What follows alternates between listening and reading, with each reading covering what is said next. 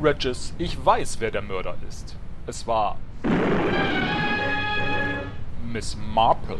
Milord, das ist eine Kollegin und sie ist doch gar nicht an Bord. Warum sagen Sie das nicht gleich, Regis? Dann kann es nur. Rayleigh Cartwright gewesen sein. Das ist das Opfer, my Lord.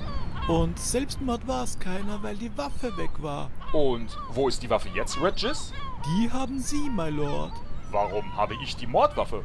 Dann kann nur einer der Mörder sein. Ich? Regis, bitte versammeln Sie die anderen Passagiere im Salon und warten dort. Ja, my Lord.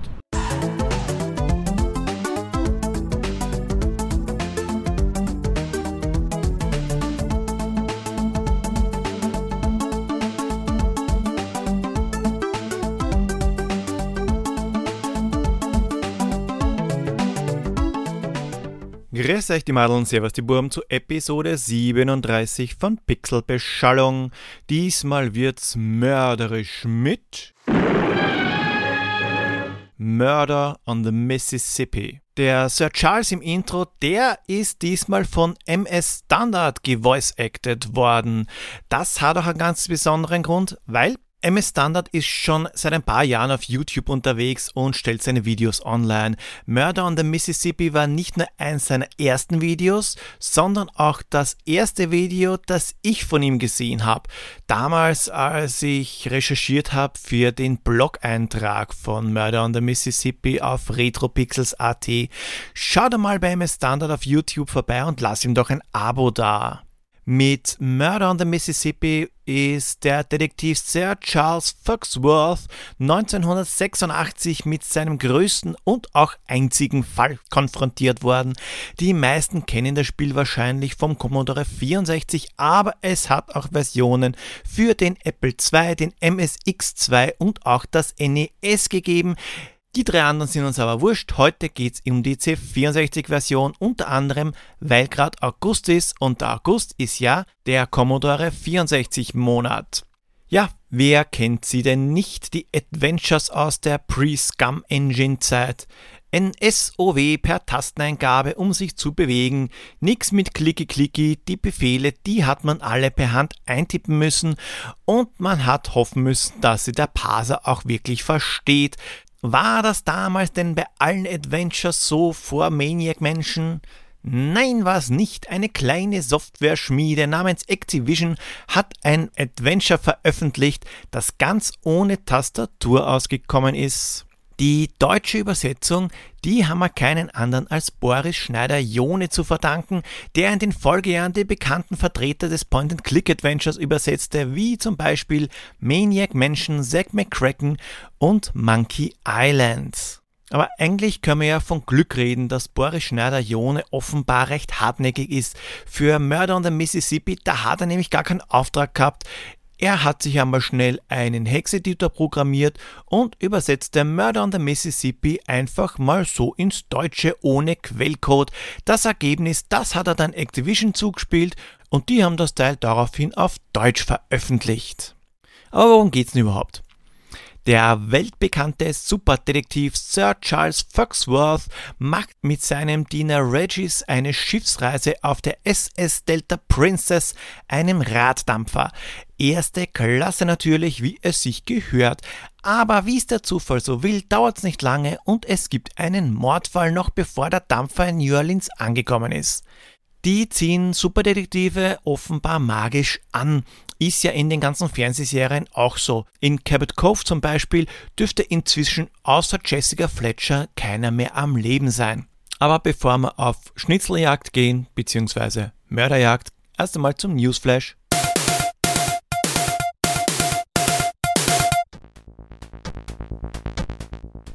Mich hätte es ja gewundert, wenn es zu Murder on the Mississippi ein halbwegs genaues Release-Datum gibt. 1986. Das war's, mehr weiß ich nicht. Äh, müssen wir halt wieder mischen. Naja, Boris Schneider-Jone, der hat am 5. Juli Geburtstag. Also machen wir ganz einfach den 5. Juli 1986 draus. Da ist Boris Schneider-Jone übrigens 20 Jahre alt geworden.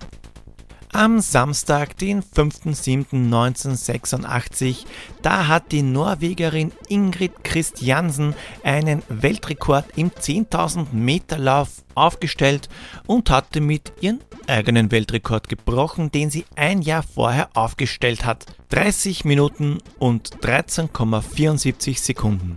10 Kilometer. Das schaffe ich nicht einmal mit Fahrrad in der Zeit. Naja, jedenfalls war ein Tag davor, also am 5.7.86, ein ganz besonderer Geburtstag. Die Freiheitsstatue, die bekannterweise in New York steht, ist 100 Jahre alt geworden.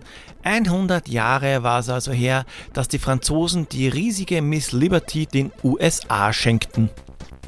Und zum Schluss wieder der Kinostart. Wieder einen Tag vorher, am 3. Juli 1986, da war der Kinostart von Kuss der Spinnenfrau. Ein Thriller mit William Hurt und Raul Julia. Unter anderem geküsst wurde ein Tag später bei einem Film mit Laura Gemser, wobei der wahrscheinlich nicht im regulären Kino war. Aber bevor euch die Lust am Zuhören vergeht, ab zur Ziehung des Pixel Royals. Wieder erwarten haben doch so einige die richtige Antwort geliefert. Die Hinweise Schiff und Detektiv, die waren ja recht klar und Schneider, jopp, das war halt der Hinweis für Boris Schneider-Jone. Geschrieben haben wir die richtigen Antworten Sharkbender, Andreas, Yesterplay, Dimitrios und Pixel Power. Diesmal wird es also vielleicht wieder eine neue Urkunde geben. Vier haben ja schon eine, aber wenn einer von denen entzogen wird, für die gibt's ja einen Punkt für die Rangliste. Ich habe ganz einfach die Teilnehmer und Teilnehmerinnen durchnummeriert in der Reihenfolge, in der ich auch die Antworten bekam. Pixel Power ist 1, Andreas 2, 3 ist Yesterplay, 4 Sharkbender und 5 Dimitrios. Also werfe ich einmal meinen Zufallsgenerator an. Ich bin gespannt, es ist eigentlich ein Würfelgenerator, der von 1 bis 6 geht. Also, wir rollen einmal und gewonnen hat die Nummer 2. Die Nummer 2, ja, wir warten die Nummer 2 jetzt eigentlich. Schauen wir nochmal. Ach, das war ja schon wieder Andreas. Andreas ist Pixel King der Episode 37, das zweite Mal hintereinander und bekommt diesmal natürlich wieder einen Punkt. Urkunde und Sticker, die hast du ja schon bekommen, Andreas. Wenn es nicht geklappt hat, auch diesmal pinkt es, wenn es einen Hinweis gibt. Drei Hinweise werdet ihr hören und dreimal wird die Maschine, die Ping macht, anschlagen. Also immer wenn es pinkt, habt ihr gerade einen Hinweis gehört. Hinweise kombinieren und mir per E-Mail, Social Media oder Kommentar mitteilen. Pixel King oder Pixel Queen der nächsten Episode wird dann wieder live während der Aufnahme unter allen korrekten Tipps gezogen. Ein Punktsticker und die Urkunde für alle, die zum ersten Mal gezogen werden und Punktezuwachs für die, die schon mal gezogen wurden. Einmal gezogen werden ist gleich ein Punkt und am Ende des Jahres gibt's dann den Gustav in Gold, Silber und Bronze an die drei mit den meisten Punkten. So, also wir sind am Weg nach New Orleans am Raddampfer. Und da passiert's. Der Dampfer, der ist gerade in der Nähe von Memphis, als Sir Charles Foxworth mit seinem Diener Regis gerade einen Spaziergang ans Schiff macht, um die Mitreisenden zu besuchen. Und wie macht man das am besten? Genau, man platzt einfach so ungefragt in fremde Kabinen. Gesteuert wird der Detektiv im blauen Anzug mit dem Joystick. Überraschung, Überraschung. Aber man bewegt nicht einen Mauspfeil, sondern steuert Charles direkt. Der kleine Regis, der dackelt uns brav nach. Doch, ei Patauts, was ist denn das? Wir poltern nichts Böses ahnen, einfach in Kabine 4 rein und plötzlich liegt da einer so rum. Nicht nur, dass Rayleigh Cartwright der Dritte faul am Boden rumliegt, hat er auch noch alles mit seinem Blut vollgesaut, der Arsch. Gut, er hat eine Ausrede, er hatte einen akuten Anfall von Tod und anscheinend war er es auch nicht selber. Nicht einmal am eigenen Schiff ist man sicher. Und nun liegt es an uns, den gemeinen Mörder zu finden. Jetzt ist halt nur blöd, dass der Dampfer in drei Tagen in New Orleans ankommt, weil dann ist nämlich zu spät und der Bösewicht kann untertauchen, was natürlich ein bisschen deppert ist. War's der Richter oder der raue Henry oder vielleicht sogar die zierliche Daisy Dupree mit blondem Haar? Wer weiß, wer weiß, wir finden's raus. Ihr könnt jetzt auf der Delta Princess umherstreifen und die restlichen Kabinen durchforsten. Blöderweise sind aber nicht alle offen. Sowas aber auch, wer kann denn damit rechnen?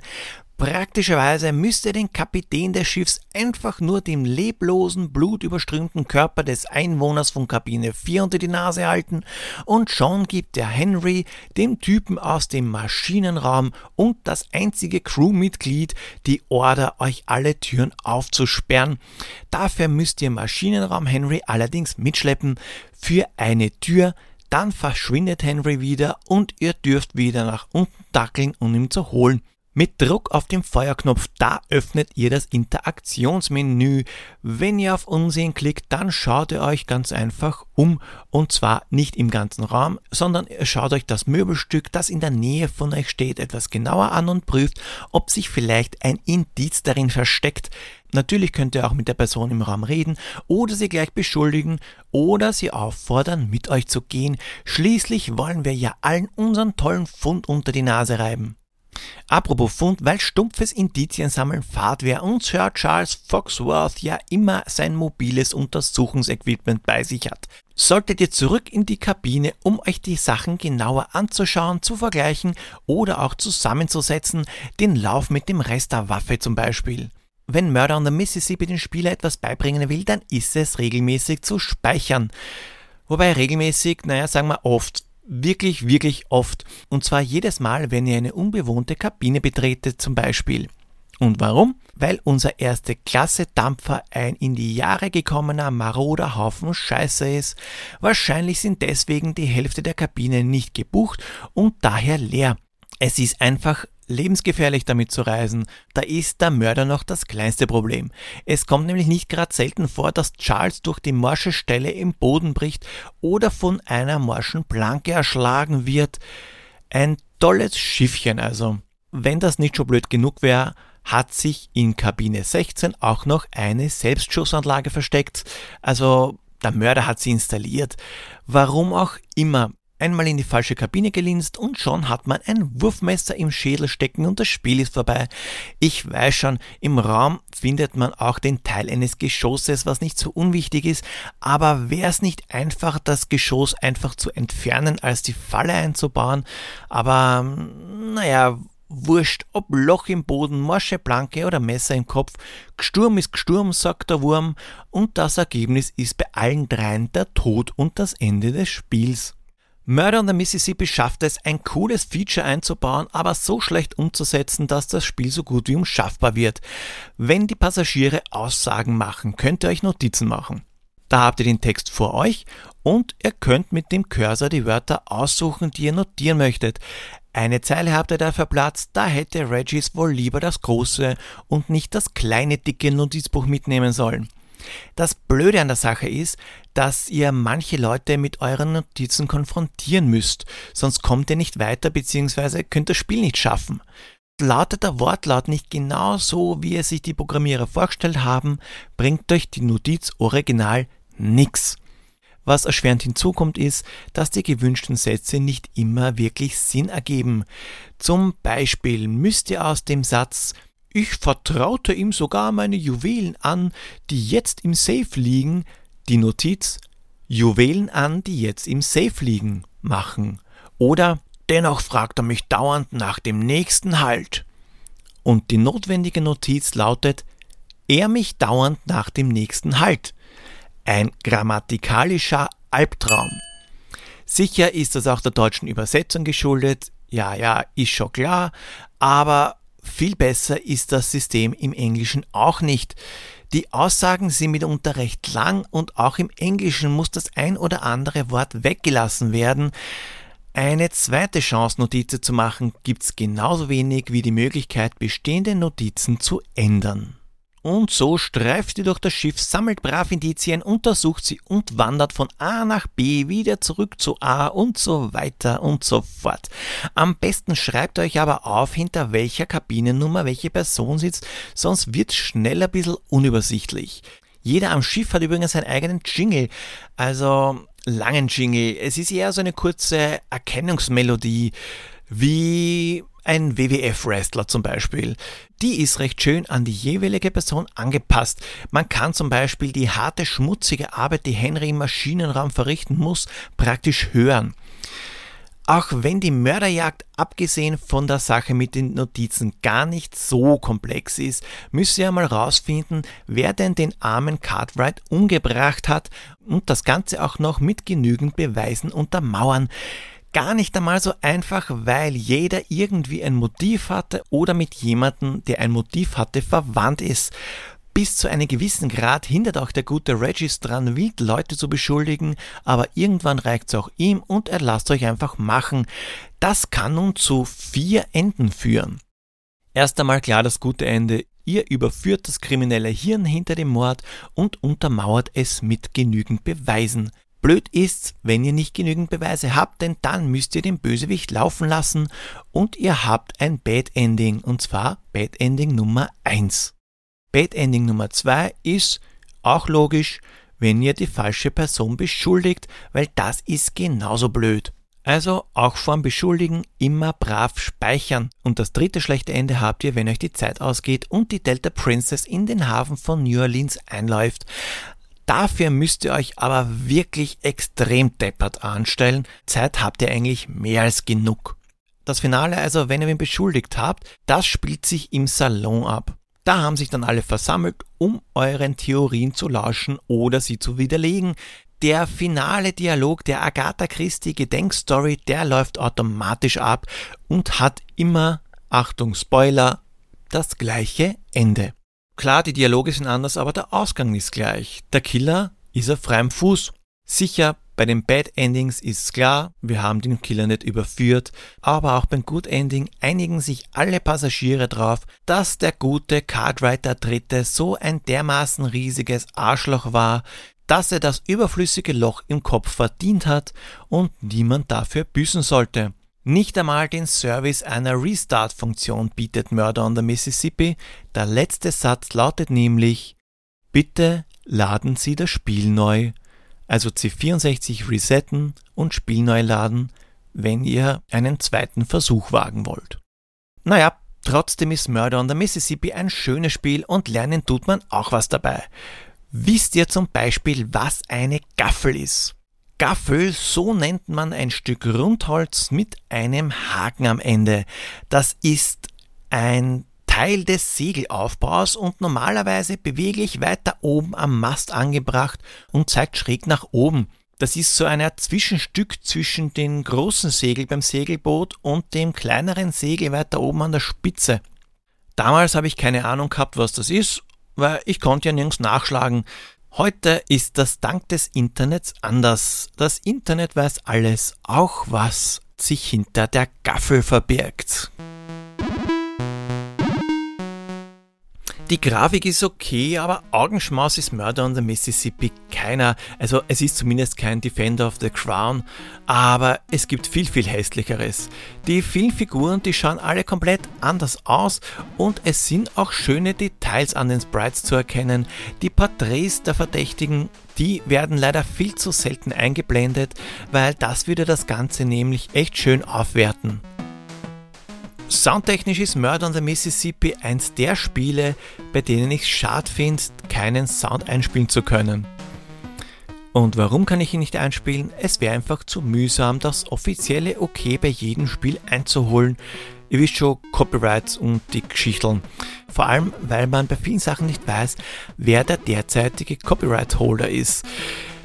Die Musik der einzelnen Figuren ist auf deren Wesen zugeschnitten und besonders der Jingle an Deck also, wenn niemand da ist und man herumwandert, der ist Ohrwurm verdächtig. Gesamt gesehen ist der Titel echt schwer zu bewerten, wobei bewerten, das mache ich ja seit dem letzten Mal eh nimmer. Murder on the Mississippi ist für 1986 recht okay und hebt sich von der Masse ab. Die Sache mit dem Notizbuch und dem Zufallstoden ist allerdings ziemlich scheiße. Man muss es nicht zwingend selbst gespielt haben, aber man sollte es sich ansehen. Zum Beispiel den Walkthrough von MS Standard. Und nach dem Fazit darf natürlich der Time Warp nicht fehlen. Wie man es sich vielleicht denken kann, habe ich damals mangels Komplettlösung Murder on the Mississippi nicht durchgespielt. Aufgrund der Ladezeiten habe ich auch nicht wirklich oft abgespeichert, schon gar nicht vor dem Betreten einer jeden Kabine, was das Ableben ein bisschen sehr frustrierend gemacht hat. Heutzutage war das Durchspiel nicht mehr wirklich ein Problem. Ohne Komplettlösung ist man aber trotzdem aufgeschmissen, es hat auf jeden Fall Spaß gemacht, das Spiel nach so vielen Jahren wieder mal ins Laufwerk zu stopfen und in den Speicher des C64 zu laden. Um Murder on the Mississippi heute noch spielen zu können, braucht ihr leider Original-Hardware und das Spiel, wobei ich euch die C64-Version ans Herz lege, die ist nicht nur schöner als die Apple II-Version, sondern auch günstiger. Die MSX2 und NES-Version, die gibt's nur auf Japanisch. Also wenn ihr nicht zufällig die Sprache sprecht, wird's ein bisschen schwierig. Der Schlusstipp, der ist recht banal und man könnte es sich fast denken, weil die nächste Episode, die erscheint ja noch im August, also im C64-Monat. Also spielen wir auch das nächste Mal wieder ein Spiel am Commodore 64. Hinweise gehört, wie Nick Knatterton kombiniert und das Spiel der nächsten Episode geschlussfolgert, dann schreibt mir euren Tipp per E-Mail, Kommentar oder Social Media. Wenn ihr wollt, dass ich mir ein bestimmtes Spiel vornehme, lasst es mich wissen. Und auch wenn ihr eine Idee für ein Intro habt, könnt ihr Pixelbeschallung mitgestalten und eine Sprechrolle im Intro, die könnt ihr auch gern übernehmen, dann spare ich mir das Stimme verstellen Folgt mir auf Twitter at retropixels.at, Instagram retropixel-podcast oder schaut bei www.pixelbeschallung.at vorbei. Und nicht vergessen, wenn es bei euch im Ort eine Dame gibt, die gerne Krimis schreibt, solltet ihr aus Sicherheitsgründen lieber umziehen. Baba!